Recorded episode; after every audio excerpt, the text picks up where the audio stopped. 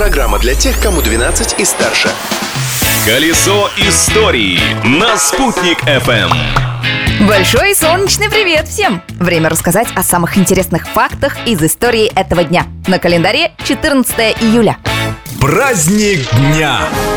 Во Франции сегодня празднуют День взятия Бастилии. Начало буржуазной революции французы до сих пор отмечают с размахом. В этот день во дворе Версальского дворца неподалеку от Парижа устраивают гигантский пикник. Вход туда свободный, но есть одно строгое требование. Дресс-код, пускай только в белой одежде. А еще в этот день во Франции устраивают всевозможные балы. Самый интересный, на мой взгляд, это бал пожарных. Кстати, о них.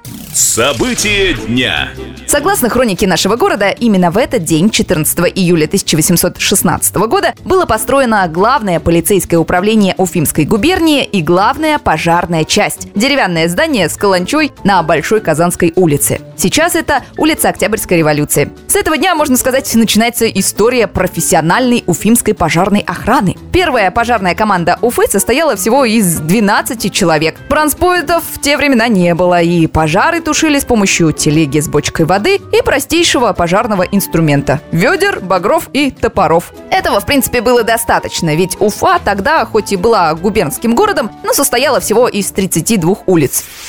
К юбилею Победы. 14 июля 1941 года в бою впервые была применена знаменитая советская боевая пусковая установка «Катюша». Такого мощного оружия не имела ни одна армия мира, поэтому немцы даже сформировали секретное подразделение, задачей которого было узнать конструкцию этой установки. Но за все четыре года войны так и не удалось разгадать секрет «Катюши». Личность дня.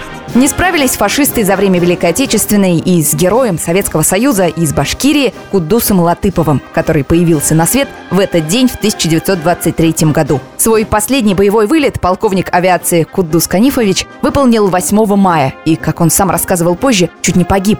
Из пикирования выходил, когда винт уже стал рубить верхушки деревьев. Еще доли секунды, и все, разбился бы. Но судьба миловала. Кудус Латыпов прожил долгую жизнь и ушел самым последним из героев Советского Союза из Башкирии. Ну и денек. Сыщенный. По его прошлому с вами, как обычно, колесила Юлия Санбертина. Новые истории из истории завтра. Колесо истории на «Спутник FM.